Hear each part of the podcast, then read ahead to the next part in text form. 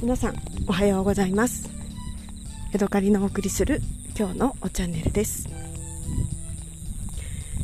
えー、っとですねお話ししたかちょっとあの忘れてしまったんですけれども最近私ですねあのぬかずぬか漬けを始めました。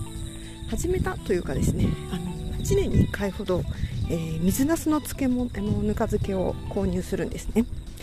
で結構ねあのその袋1袋の中に、えーと、ナスが1本しか入っていないんですけれども、えー、結構ぬかがたっぷり周りにくっついてるんですね。であのナスのぬか漬けを食べた後にそのぬかを美味しいぬかを捨ててしまうのがもったいないので毎年そこにちょっとずつ何かしらあのお野菜を入れてきゅうりとか人参とか入れて、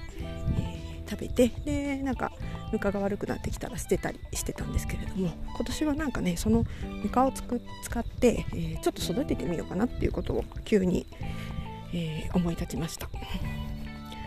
で本当は生のぬかがいいらしいんですけれども、えー、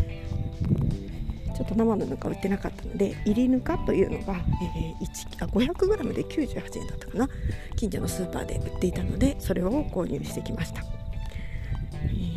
で、えーカップ販売違う違う 200g の違う 200cc のカップ1杯に対して、えー、なんか塩が 10g とかなんかあのインターネットに書いてあったのでそれを混ぜて、えー、ちょっと水気の出てきたぬか床に足してでなんか昆布を入れたりとか、えー、唐辛子を入れたりとかなんかきな粉っていうのもあったのできな粉入れてみたりとか、えー、鰹節入れてみたりとかそんなことをしながら今、えー、ぬかを育てています。なんとなく怖いので冷蔵庫にあの入れてしまいがちなんですけれども、